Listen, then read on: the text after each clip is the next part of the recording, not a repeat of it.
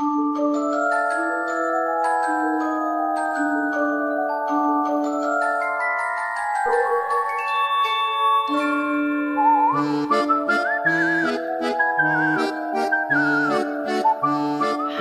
und herzlich willkommen, liebe Mordis, zu einer Spezialfolge Tell Me Mord. Ich bin Melli. Und ich bin Fuxi. Wie ihr wahrscheinlich schon im Folgentitel sehen könnt, haben wir heute eine Halloween-Spezialfolge. Der erste Teil von zweien tatsächlich. Genau, denn diese Woche erzählt euch Fuxi einen spannenden Halloween-Fall und ich erzähle euch nächste Woche einen. Ihr könnt euch also jetzt zwei Wochen gruseln. Heute erzähle ich euch von einem Mord, der sich an Halloween 2011 ereignete. Diese Tat wurde aber nicht deswegen bekannt, sondern aufgrund der darauffolgenden merkwürdigen polizeilichen Befragung. Dieser Fall spielt in Mentica, Kalifornien. Mentica war mal ein kleines Bauerndorf, aber über die Zeit vergrößerte sich die San Francisco Bay Area. Ja, wir sind wieder dort in der Nähe. Hm. Und Mentica wurde zu einer Art Vorort. Also viele sind dann rausgezogen aus der San Francisco Bay Area, weil es entweder zu teuer war, ne, wenn du da ein Haus haben wolltest oder so, aber war es immer noch nah genug. Hm, wahrscheinlich auch viele Familien dann, die dorthin gezogen sind. Genau. Und Mentica liegt etwa eine Stunde östlich von San Francisco Bay und hatte im Jahr 2011 etwa 75.000 Einwohner. Und jetzt ein Fun Fact. Melly, du hast ja gesehen, was ich dir bei Insta geschickt habe, ne? Mit den Kürbissen. Ja, mhm. Richtig geil. Und während der Recherche zu dieser Folge bin ich darauf gestoßen, dass Mentica die Stadt des Kürbis ist. Ach, witzig. Also dort werden mehr Kürbisse als sonst wo auf der Welt angebaut. What? Und warum? Werden die dann ins ganze Land vertrieben? Haben die da fruchtbare Erde, damit da so gut Kürbisse wachsen? Ja, oder irgendwer hat sich einfach darauf spezialisiert, keine Ahnung. Mhm. Es werden 80 Prozent aller kalifornischen Kürbisse dort angebaut. Ich muss so ein bisschen an Stranger Things, die letzte Staffel denken. Hast du die auch gesehen? Ah, nee, ich habe nicht weitergeguckt, muss ich aber mal. Da gibt's auf jeden Fall mehrere Szenen, wo so Kürbisfarmer da in dieser Gegend leben und ja, alle, die Stranger Things gesehen haben, wissen, warum plötzlich alle Kürbisse verfaulen, aber plötzlich sind alle Kürbisse verfault und die ganze Kürbisernte schien in Gefahr zu geraten. Ich weiß nicht, wo spielt das? Vielleicht ist es ja irgendwie in den ähnlichen Breitengraden, hat bestimmt damit irgendwas zu tun. Mit Sicherheit. Also ich weiß es gar nicht genau. Ich weiß gar nicht, wie die Stadt heißt. Oder ob das hier genannt wird? Doch, es wird auf jeden Fall genannt, aber es fällt mir jetzt gerade nicht ein. Aber müsste man mal googeln. Vielleicht spielt das ja auch da irgendwo in der Gegend. Oder Mhm. zumindest, wie du sagst, im ähnlichen Breitengrad. Genau. Und dort gibt es auch so eine jährliche Kürbismesse. Also da dreht sich wirklich alles um Kürbisse. Oh, das ist ja perfekt jetzt in vielerlei Hinsicht jetzt für unsere Halloween-Folge. Ja. Aber kommen wir jetzt zum Fall. Und wir fangen, wie immer, ganz von vorne an. Thomas und Kathleen McGee lernten sich in der Bay Area kennen, während sie auf dem College waren. Sie besuchten unterschiedliche, aber sie waren beide in einer Kirchengemeinde aktiv. Sie heirateten dann auch sehr früh und zogen dann gemeinsam nach Chicago, wo Thomas weiter studierte. In Chicago bekamen sie dann zwei Söhne, Justin und Colin. Nachdem Thomas sein Studium in Chicago beendet hatte, zogen sie zurück in die Bay Area. Dort bekamen sie am 30. August 1985 ihr drittes Kind, Dawson McGee. Danach folgte noch ein viertes Kind, endlich eine Tochter, der sie den Namen Caitlin gaben. Und ich muss es nochmal herausstellen, ne? Die Mutter heißt Kathleen, die Tochter heißt Caitlin. Ja, ich musste auch gerade zweimal hören. Die McGees hatten also nun vier Kinder und sie träumten von einem Eigenheim. Deswegen zogen sie Mitte der 1990er von San Francisco Bay nach Manteca. Sie lebten in einer guten und ruhigen Wohngegend. Der Vater war beruflich immer viel im Ausland unterwegs und Kathleen beschloss, Vollzeithausfrau zu werden, also eine typische Stay-at-home-Mom. Mhm. Aber nicht nur das, sie wollte ihre Kinder auch alle selbst zu Hause unterrichten. Oh, wow. Mammutaufgabe. Total. Also ich muss sagen, viele halten davon nicht so viel, wenn man das hört, ne? Homeschooling, weil die meisten Eltern ja auch keine ausgebildeten Lehrer oder Pädagogen sind. Mhm. Aber Kathleen hat das alles total ernst genommen. Sie hat im Haus ein richtiges Klassenzimmer eingerichtet. Geil. Und es gab feste Stundenpläne und Hausaufgaben. Ja, also finde ich cool. Und ähm, wenn, dann schon richtig.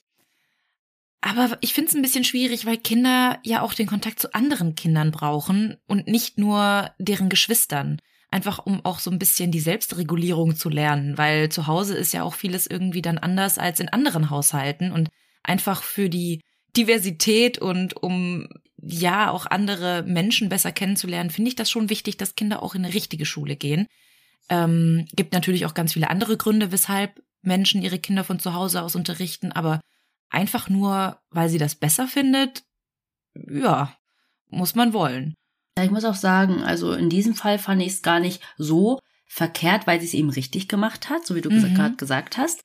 Ähm, und sie hatten ja dann trotzdem außerhalb des Hauses ja noch andere Aktivitäten, zum Beispiel die Kirche. Mhm. Also sie hatten schon Kontakte, ne? Ja, okay, da kommen sie dann nochmal in Kontakt, das stimmt. Also Kathleen wurde quasi neben Erziehung und Haushalt auch noch Lehrerin für vier verschiedene Klassenstufen. Das ja auch noch. Das waren ja keine Vierlinge. Krass. Mhm. Also den Kindern tat es wirklich sehr gut, sie entwickelten sich sehr gut und sie lernten nebenbei auch noch Musikinstrumente zu spielen. Doch es lief nicht alles so glatt. Der jüngste Sohn, Dawson, konnte sich nicht richtig konzentrieren. Er ließ sich immer schnell ablenken und lernte viel langsamer als seine anderen Geschwister. Kathleen probierte viele verschiedene Unterrichtspraktiken aus, aber nichts half so richtig. Er war auch viel bedürftiger als ihre anderen Kinder und verlangte sehr viel Aufmerksamkeit von ihr. Er stritt sich oft mit seinen Geschwistern, er stichelte sie so lange, bis er irgendeine Reaktion von ihnen bekam, und die jüngere Schwester brachte er auch manchmal sogar zum Weinen. Oh nein. Also ihm war es total egal, welche Art von Aufmerksamkeit er von seiner Mutter bekam. Mhm. Sei es positiv oder negativ. Irgendwann wusste sie sich nicht mehr zu helfen und ging mit Dawson zum Arzt und ließ ihn dort untersuchen. Die Diagnose, ihr ahnt es vielleicht schon, ADHS. Mhm. Mit dieser Diagnose konnte sie ihn nun besser verstehen und ihn unterstützen. Und es lief dann auch viel besser mit dem Lernen. Nach einiger Zeit entschied sie sich dann sogar, ihn an einer öffentlichen Schule anzumelden. Auch dort hatte er gute Noten und schloss die Highschool sogar früher ab. Oh wow, okay.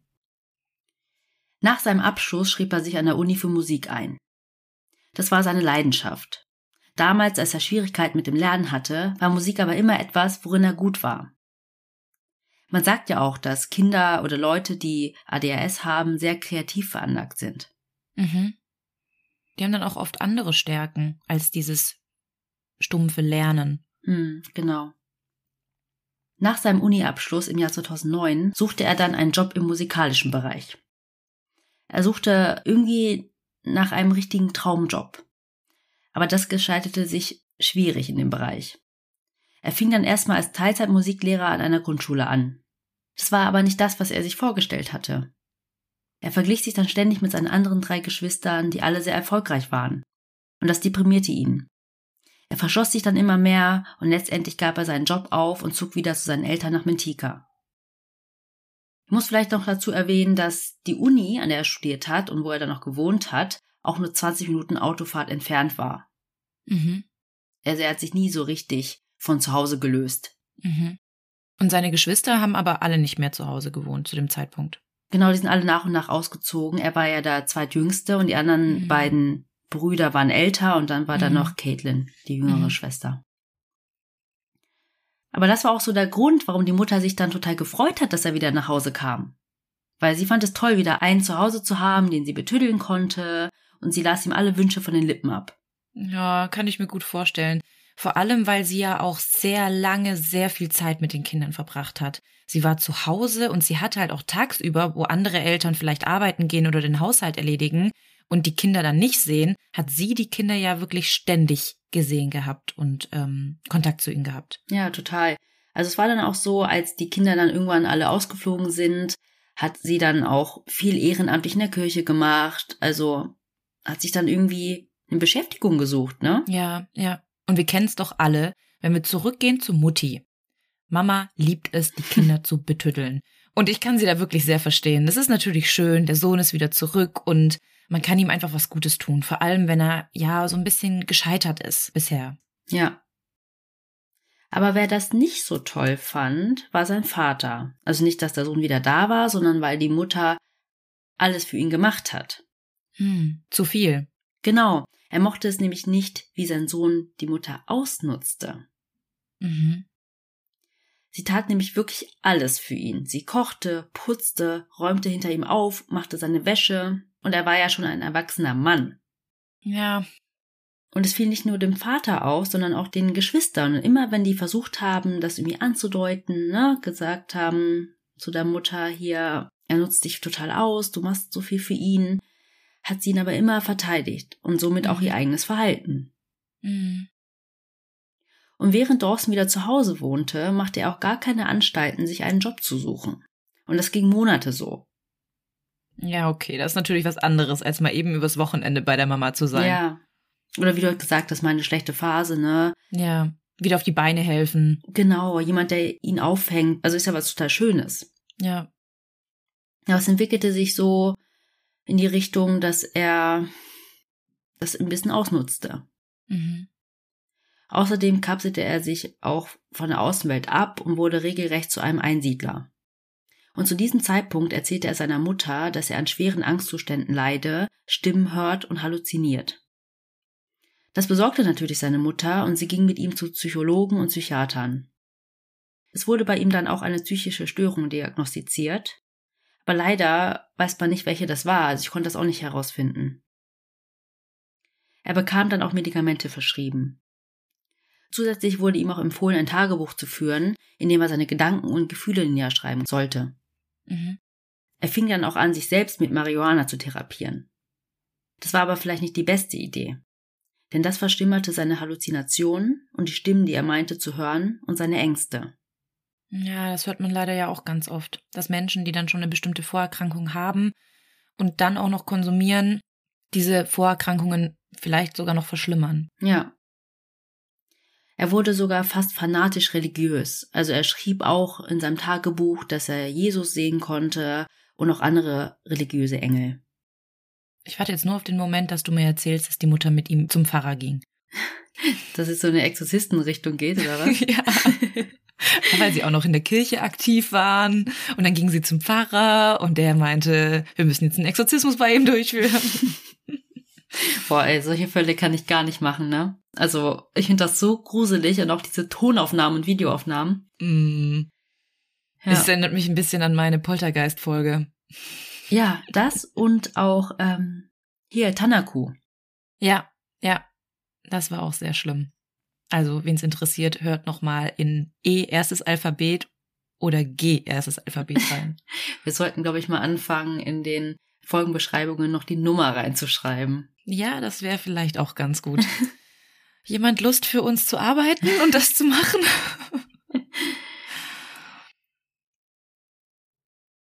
Zu dieser Zeit fing Dawson auch an, sich allgemein für das Genre Horror zu interessieren. Er suchtete regelrecht Horrorfilme, wie zum Beispiel Freitag der 13. oder Halloween.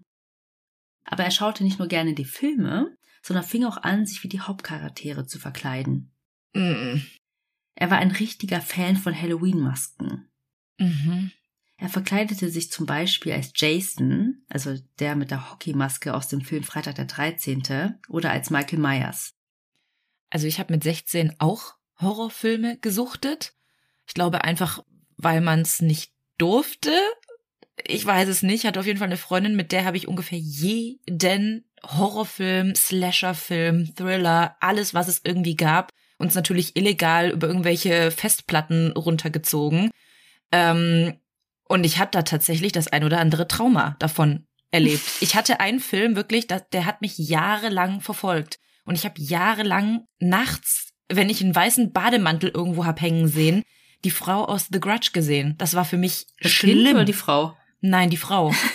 Die Frau ist ja immer wieder aufgetaucht und ähm, hatte dieses weiße Hemdchen an und diese schwarzen lange Haare. Und ich weiß noch, wie ich einmal nach dem Baden meinen Bademantel an meine Zimmertür gehängt habe, nachts wach wurde und ich habe wirklich, ich habe angefangen zu weinen. Ich war 16 Jahre alt, 16 oder 17 und ich habe angefangen nachts zu weinen, weil mir dieser Gedanke kam, dass diese Frau jetzt hier ist, um mich zu töten. Aber an meiner Nachfrage merkst du auch schon, dass ich gar keine Horrorfilme gucke, ne? Dass ich nur dieses Kind kenne aus The Grudge. Aber ich habe noch nie The Grudge geguckt. Ich kenne keine Horrorfilme. Wahrscheinlich kennst du das auch nur aus den Verarsche-Filmen. Ja, genau. Hier oder äh, Scary Movie. Ja, Sowas genau. habe ich geguckt. Das fand ich auch schon gruselig. ähm, also was ich immer geschaut habe, war X-Factor und das fand ich schon super ja, gruselig. das fand ich auch so schlimm. Das fand ich so schlimm. Wir müssen eigentlich mal eine X-Factor-Folge machen und dann so ein paar True Stories aus X-Factor aufnehmen. Das wäre ein perfektes Überthema für X tatsächlich. ja, yes. Okay. Ähm, da hatte ich eine Freundin, die konnte das gar nicht gucken und der habe ich immer das nacherzählt. Oh Gott. Finde ich aber auch schlimm. Also ich meine, es ist ja total legitim, Horrorfilme zu schauen oder sich zu verkleiden an Halloween. Aber er tat das auch nicht nur an Halloween und auch nicht nur zu Hause. Zum Beispiel traf sein Bruder Colin ihn einfach einmal im Dunkeln in so einem Kostüm, Oh mein Gott. sondern er tat das auch in der Öffentlichkeit. Manchmal fuhr er einfach verkleidet mit dem Auto herum. Gott. Ja, stell dir vor, du stehst an der Ampel, ne? Schaust zur Seite und dann sitzt da einfach jemand mit so einer Maske. Weißt du, was manche Menschen machen? Und da würde ich am liebsten hinten drauf fahren. Ich habe das jetzt schon ein paar Mal erlebt, dass es Menschen gibt, die eine Michael Myers Ja, Maske hinten auf die Kopflehnen Ja, stülpen. Und du als Fahrer, der hinter diesem Auto fährst, siehst du diese Maske da. Wie oft habe ich abends, wenn ich unterwegs war, Ja. es war dunkel und ich fahre auf dieses Auto zu und ich sehe dieses Gesicht und zuerst erkennst du ja gar nicht, dass das eine Maske ist, sondern du siehst einfach nur einen Kopf, der von hinten rausstarrt. Ja, habe ich auch schon gesehen, sehr oft. Ist irgendwie jetzt so ein Ding. Ja. Das sind genau dieselben Menschen, die sich als Clown verkleiden und Menschen hinterherrennen. Ja. Und noch so eine andere Situation war, da ist er mit seinem Bruder ins Kino gegangen. Dann ist er plötzlich verschwunden und kam einfach nicht wieder. Dann hat sich der Bruder gewundert, weil dauert ja nicht so lange, wenn du einmal kurz aufs Klo gehst oder dir doch mal Popcorn holst oder etwas zu trinken und hat dann nach ihm geschaut. Und er fand ihn dann schließlich ganz hinten in der letzten Reihe sitzen mit der Jason-Maske. Also keine Ahnung, ob er dadurch irgendwie Aufmerksamkeit wollte, aber es war so oder so einfach beunruhigend für sein ganzes Umfeld. Total. Stell dir vor, du sitzt da im Kino Ja. als Unbeteiligter und siehst das. Ich würde anfangen zu weinen. Wirklich. Aber auch seine Tagebucheinträge waren beunruhigend. Er schrieb darüber, wie seine Halluzinationen düsterer wurden und dass ihm Dämonen erscheinen, die ihn jagen würden. Und eines Nachts lief er in seinen Schlafklamotten aus dem Haus zu einem Freund. Er hämmerte wie wild an seiner Tür, und als er ihm öffnete, sagte er, er hätte schreckliche Angst, weil ihn Dämonen jagen würden. Und laut des Freundes war er sehr verwirrt und konnte keine klaren Sätze formulieren. Und da fragt man sich halt auch, war das alles gespielt oder hatte er wirklich diese Halluzinationen? Wie alt war er zu dem Zeitpunkt? Es war schon, als er eben diese Tagebucheinträge gemacht hat, also ähm, schon wieder zu Hause gewohnt hat und mit seiner Mutter dann bei den Therapeuten und Psychiatern war. Also schon längst erwachsen. Genau. Aber sein merkwürdiges Verhalten hört hier noch nicht auf.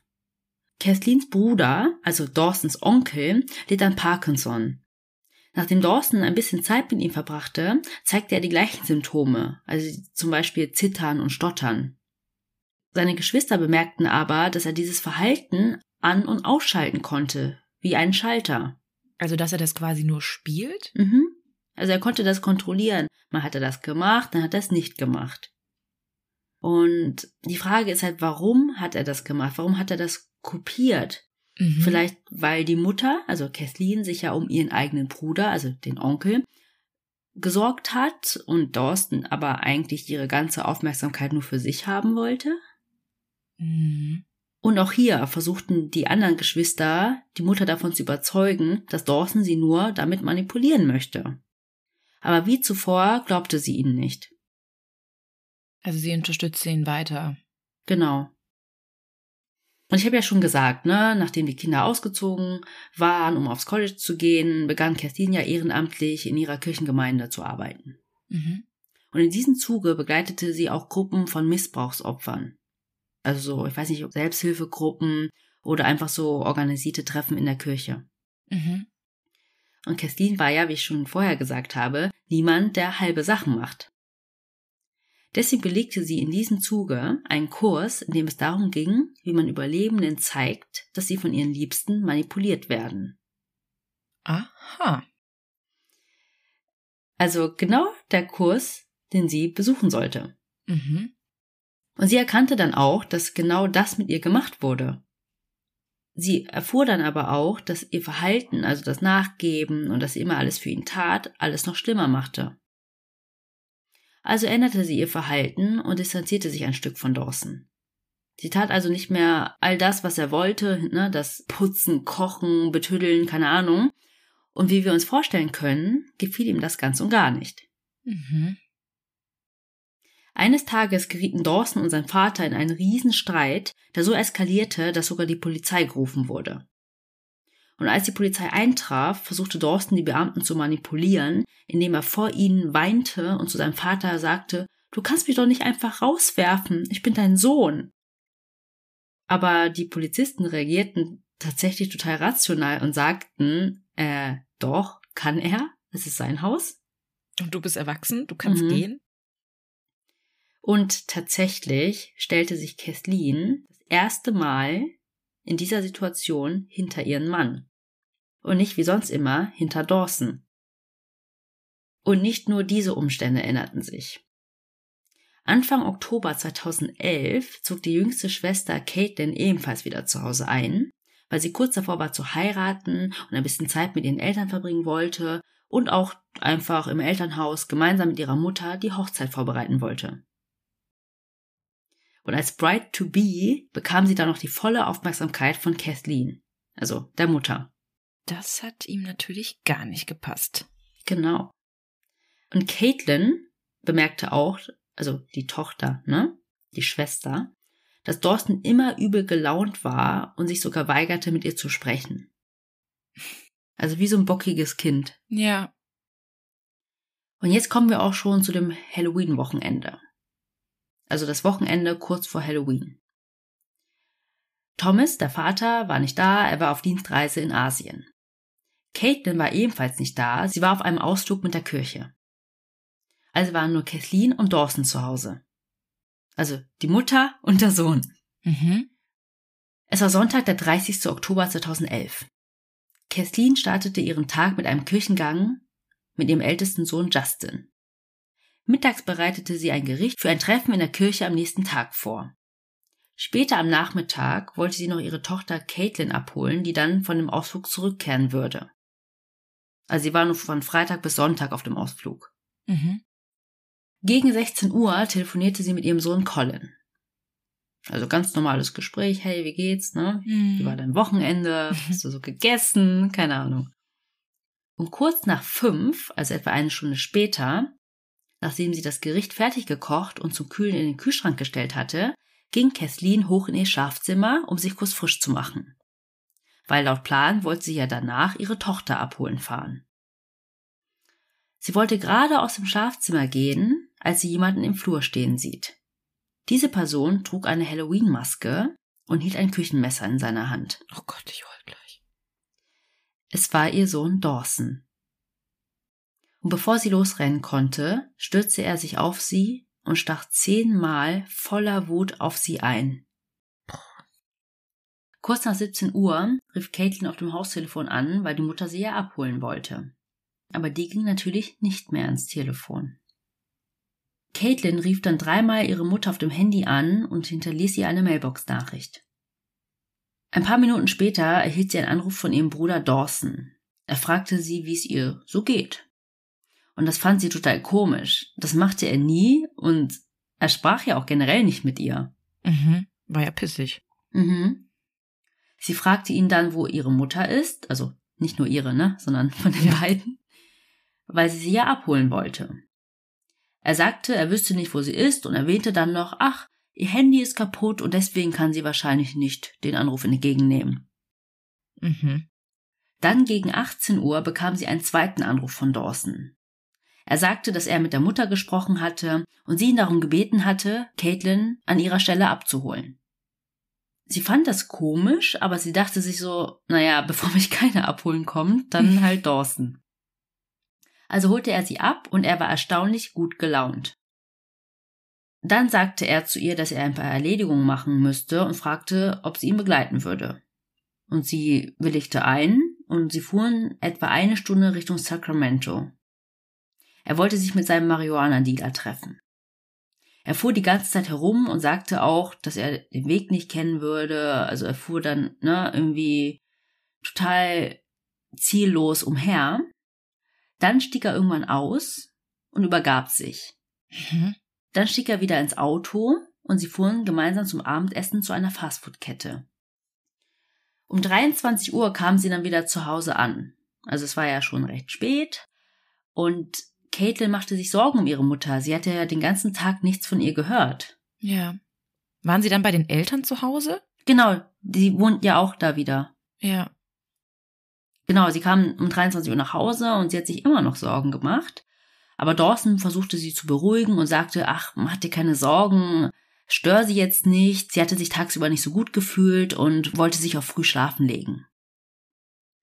Und da es ja wirklich schon spät war, ging Caitlin ebenfalls ins Bett. Am nächsten Morgen, es war dann Halloween, der 31.10., stand Caitlin auf und wollte nach ihrer Mutter sehen. Dann tauchte Dawson aus dem Nichts auf, stellte sich ihr in den Weg und bestand darauf, dass sie die Mutter nicht stört. Er hätte sie am Morgen schon gesehen und es ging ihr immer noch nicht gut. Und dann schlug er wieder vor, dass Caitlin ihn bei ein paar Erledigungen begleiten könnte. Das wird mir da jetzt schon komisch vorkommen. Total, vor allem wenn du weißt, die Mutter liegt einfach im Zimmer daneben, ich kann doch mal ja. ganz kurz hingehen. Ja. Mich vergewissern. Mhm. Dawson sagte, er hätte am Morgen schon mit der Mutter gesprochen und sie hätte ihn darum gebeten, zur Bank zu fahren, um eines ihrer Bankkonten zu schließen. Gar keinen Sinn. Ja. So was macht man persönlich. Selbst wenn es einem an einem Tag nicht so gut geht, dann macht man das halt an einem anderen, wenn es einem wieder mhm. besser geht. Würdest ja, ja. du doch niemals jemandem anders auftragen. Ja, vor allem brauchst du da nicht eine Vollmacht oder so, habe ich mir auch gedacht. Ja, mit Sicherheit, eigentlich. Caitlin fand das auch merkwürdig, also nicht mhm. nur wir, aber sie stimmte einfach zu, weil es war dann einfach so, ja, hä, okay, keine Ahnung, ne? Und als sie das erledigt hatten, traf sie sich mit einer Freundin zum Mittagessen. Als Caitlin dann gegen 18 Uhr wieder nach Hause kam, war Dawson nicht da. Und sie wollte nun aber wirklich nach der Mutter schauen. Mhm. Sie ging dann zum Schlafzimmer, griff zum Türknauf, aber die Tür war verschlossen. Mhm. Sie klopfte dann an der Schlafzimmertür, keine Antwort. Sie ging dann ums Haus, um ins Fenster zu schauen, aber die Rollos waren unten. Und sie machte sich mittlerweile wirklich Sorgen, weil ihre Mutter auch Diabetikerin war. Mhm. Es hätte ja sein können, dass sie einfach ohnmächtig geworden ist, dass irgendeine Diät oder Medikation nicht richtig funktioniert hat und es sich vielleicht um einen medizinischen Notfall hier handelt, ne? Ja. Sie wusste also nicht, was sie tun sollte und rief ihren ältesten Bruder Justin an. Er sagte ihr, er macht sich sofort auf den Weg und sie solle sofort den Rettungsdienst rufen. Es kamen dann auch Krankenwagen und die Feuerwehr und die Feuerwehrleute öffneten gewaltsam die Tür. Sie sahen dann Kathleen auf dem Boden liegen, in einer Blutlache. Neben ihr lag der Autoschlüssel. Durch das viele Blut war auch klar, dass es sich hier nicht um einen medizinischen Notfall handelte, sondern um Mord.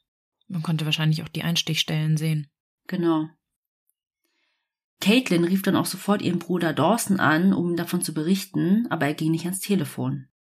Die Polizei war auch mittlerweile vor Ort und die Polizisten fragten Caitlin, wer zuletzt mit der Mutter zusammen war. Und dann machte es wahrscheinlich Klick bei ihr. Mhm. Es war ihr Bruder Dawson. Aber er konnte nicht ausfindig gemacht werden. Er ging nicht ans Telefon. Man wusste nicht, wo er war. Was für eine Horrorvorstellung auch. Stell dir vor, du bist mit deinem Bruder unterwegs, noch am Vortag, und er sagt dir immer wieder, nein, der Mutter geht's gut, alles in Ordnung, die fühlt sich einfach nicht so gut. Und sie ruft ihn noch an, um ihm zu berichten, was mit der Mutter passiert ist, einfach, ja, um ihm Bescheid zu sagen. Und dann fällt dir plötzlich auf, er muss es gewesen sein. Mhm. Er war der Täter. Wie schlimm muss das bitte sein? Genau, und ich finde es auch einfach so krass.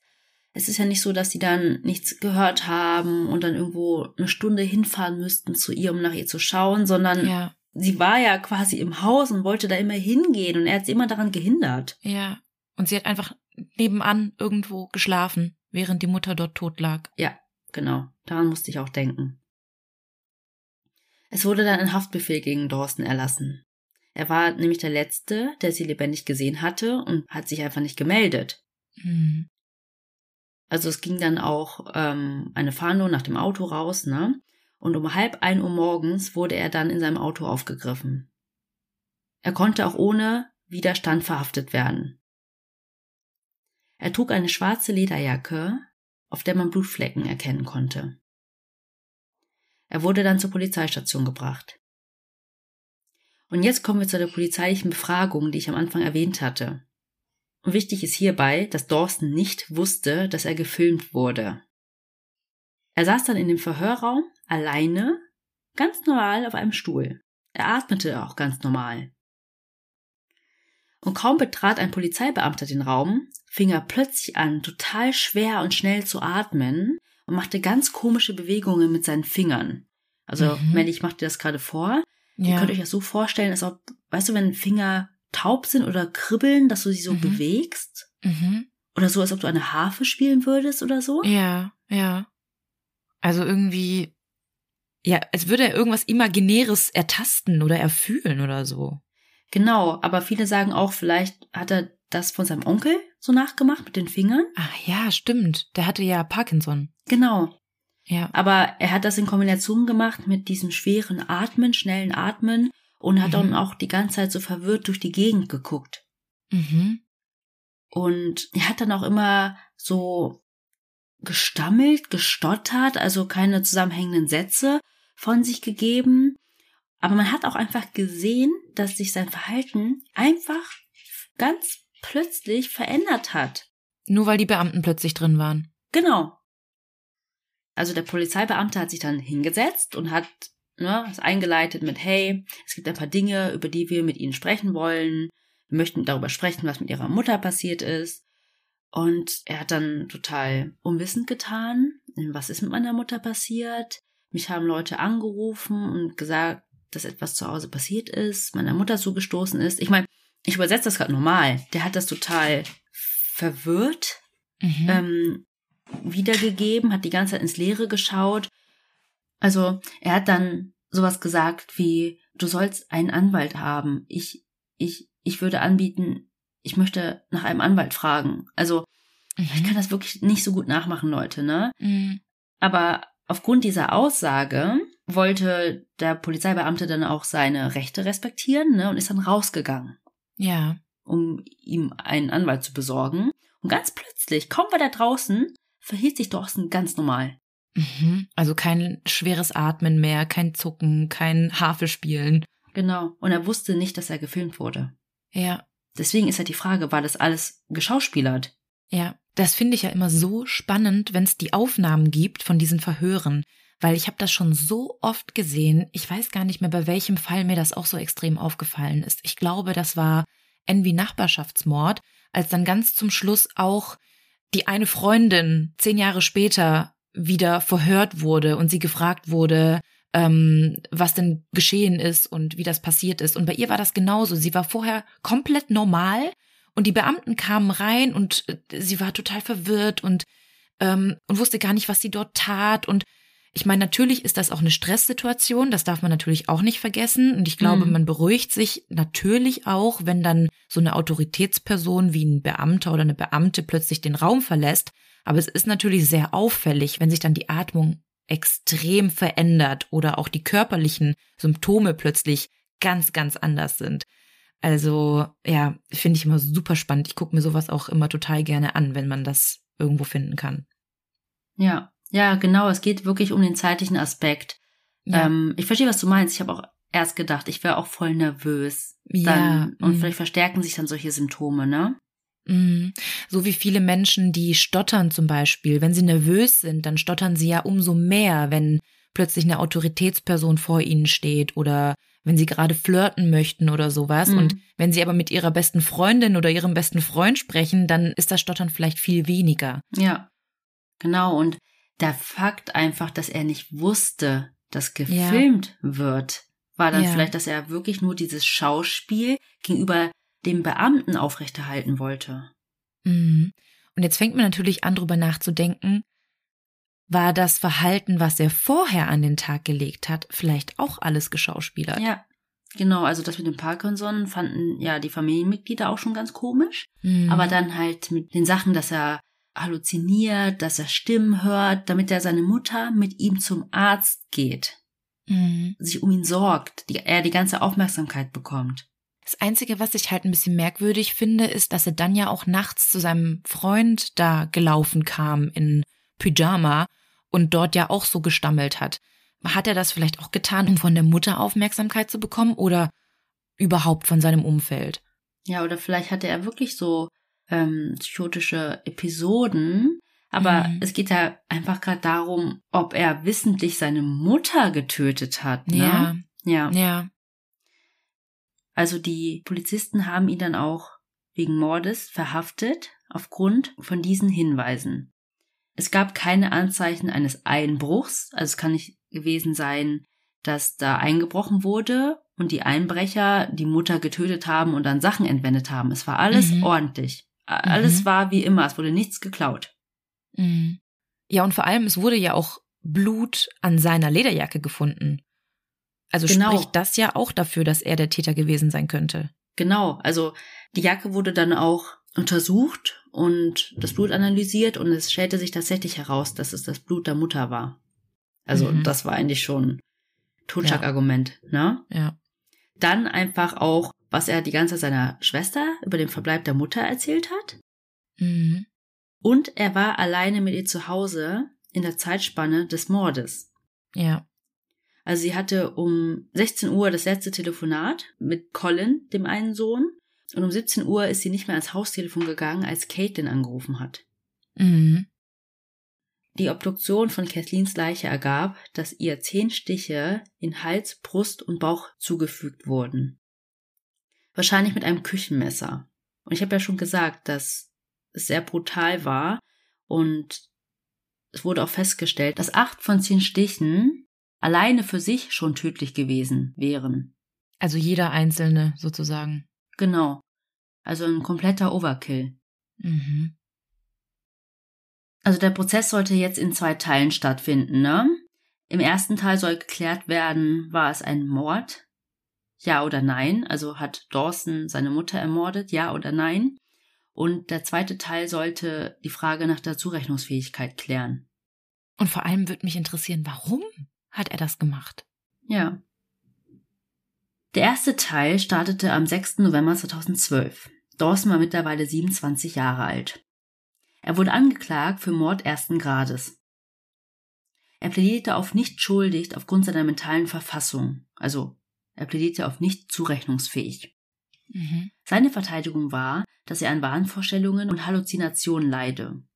Also, dass er seine Mutter angriff, weil er dachte, dass sie ein Dämon sei. Mhm.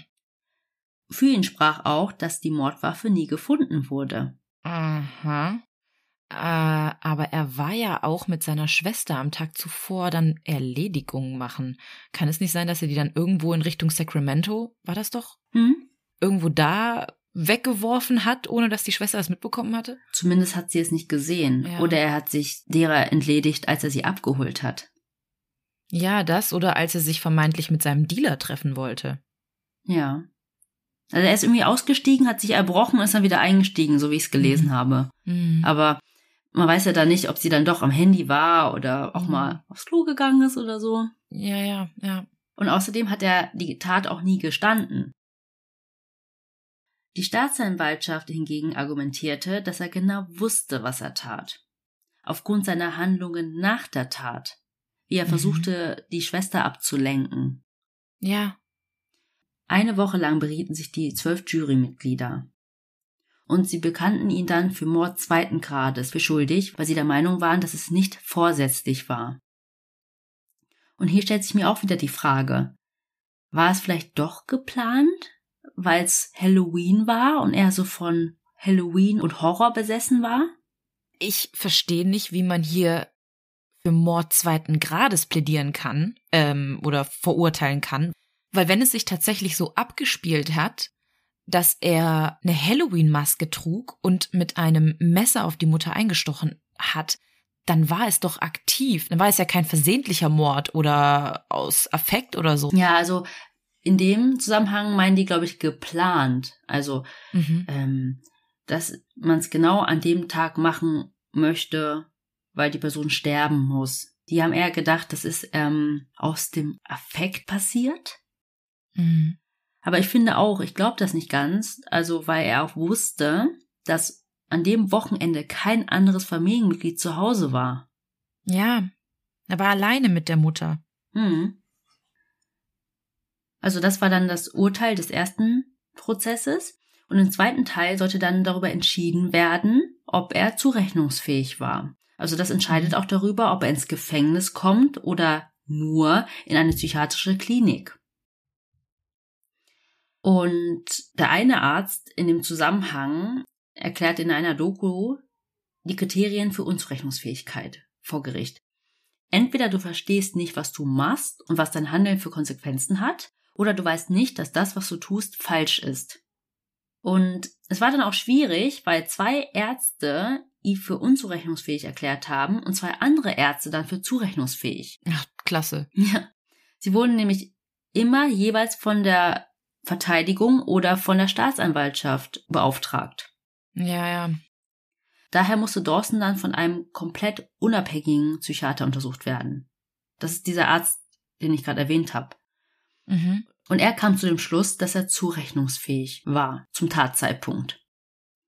Und das überzeugte dann auch die Jury und sie erklärte ihn ebenfalls für zurechnungsfähig. Dawson McGee bekam dann 16 Jahre bis lebenslänglich für den Mord an seiner Mutter Kathleen McGee. 2028 kann er auf Bewährung rauskommen. Und ich habe ja schon gesagt, ne, es konnte nie bewiesen werden, ob er seine mentale Verfassung in den Videos gefaked hat oder nicht. Mhm. Es war einfach nur für alle, die das gesehen haben, so merkwürdig, dass er es einfach an- und abschalten konnte. Ja. Da bin ich auch ein bisschen zwiegespalten. Einfach aufgrund der Tatsache, was ich vorhin gesagt habe, dass einen so eine Situation natürlich auch sehr nervös machen kann. Genau, und ich meine, er hatte eine Vorgeschichte mit psychischen Problemen. Aber die Frage ist halt, inwieweit machte es ihn unzurechnungsfähig während der Tat? Mhm. Seine Familie glaubte auf jeden Fall, dass er genau wusste, was er tat. Also sie haben dann auch alle vor Gericht so ein Statement abgegeben. Das können die ja, dürfen die, machen die, ja. so ähnlich wie bei dem Skyler Nies Fall von ja. vor zwei Wochen, ne? Und der Vater sagte vor Gericht, über seine Frau, alles, was sie getan hat, war geben. Und er, also Dawson, hat immer nur genommen. Nehmen und manipulieren, nehmen und betrügen, nehmen und lügen, nehmen und nehmen. Er war ein Raubtier und seine Mutter war seine Beute. Krass, wenn er das über seinen eigenen Sohn sagt. Also, ich glaube auch, dass das vorsätzlich war. Du hast ja am Anfang gesagt, dass er ADHS hatte und dass er immer Aufmerksamkeit auch gesucht hat von seiner Mutter. Und das macht einen natürlich nicht zum Mörder auf gar keinen Fall. Das will ich jetzt überhaupt nicht damit sagen. Aber vielleicht hat das einfach dazu geführt, dass er ja so krankhaft nach ihrer Aufmerksamkeit gesucht hat. Und als sie ihn dann rausgeworfen hat und plötzlich hinter ihrem Mann stand, hat er sich einfach unglaublich gekränkt gefühlt und ja, hat plötzlich nicht mehr diese ganze Aufmerksamkeit bekommen, die er seine komplette Kindheit übergekriegt hat. Und alles, was wir in unserer Kindheit bekommen, das prägt uns natürlich für unser Erwachsenenalter. Und wenn das plötzlich wegfällt, so eine feste Säule, die du immer hattest, du hast plötzlich nicht mehr die Aufmerksamkeit deiner Mutter, du hast keinen Job, du weißt nicht, wo du leben sollst, plötzlich bekommt deine Schwester die ganze Aufmerksamkeit, ähm, das kann natürlich in so einem Kopf wie seinem zu Übersprungshandlungen führen und dann einfach, ja, zu so einer krassen Kränkung und ja, dann war er auch noch besessen von diesen Horrorfilmen. Finde ich auch krass, dass dann einfach verschiedene Gutachter verschiedene Urteile über ihn fällen. Ja. Dass je nachdem, von wem die beauftragt wurden, die dann sagen so, ja, er war zurechnungsfähig und die anderen sagen, nein, war er nicht. Das zeigt ja auch einfach, wie gut er das spielen konnte oder wie gut er das an- und abschalten konnte. Ja, entweder das, aber wenn man von Objektivität ausgeht, der Gutachter, zeigt es vielleicht auch, wie unklar das eigentlich ist. Mhm. Ob er Ja, wirklich geisteskrank war oder nicht. ja. Vielleicht war es ihm selber aber auch nicht mehr wirklich klar. Weißt du, wie ich meine? Hm. Dass er das vielleicht tatsächlich gespielt hat, aber das halt in Kombination mit seiner psychischen Erkrankung, wo du ja jetzt nicht genau wusstest, was es war, aber dass das vielleicht dazu geführt hat, dass er wirklich dann diese Wahnvorstellungen bekommen hat und dann diese Horrorfilme dazu und dann diese Kränkung und vielleicht kam auch alles irgendwie zusammen. Ja, und die Selbsttherapie mit Marihuana, ne? Ja. Kranker Fall. Ja, und wie gesagt, das spielte alles an Halloween in der Stadt des Kürbis. Wirklich passender könnte es nicht sein. Also super, super spannender, passender Fall zu Halloween, was jetzt in ein paar Tagen kommt. Ich bin gespannt, was ihr dazu sagt. Ob ihr euch traut, jetzt an Halloween rauszugehen und ob ihr irgendwem mit Halloween-Masken über den Weg traut. Also ich werde es auf jeden Fall nicht tun. Ich ähm, bin auf jeden Fall geschädigt jetzt danach und fahre auf jeden Fall dem nächsten, der mir mit einer Jason-Maske vorausfährt, hinten auf. Aber das war jetzt vor allem auch nur euer erster Halloween-Treat.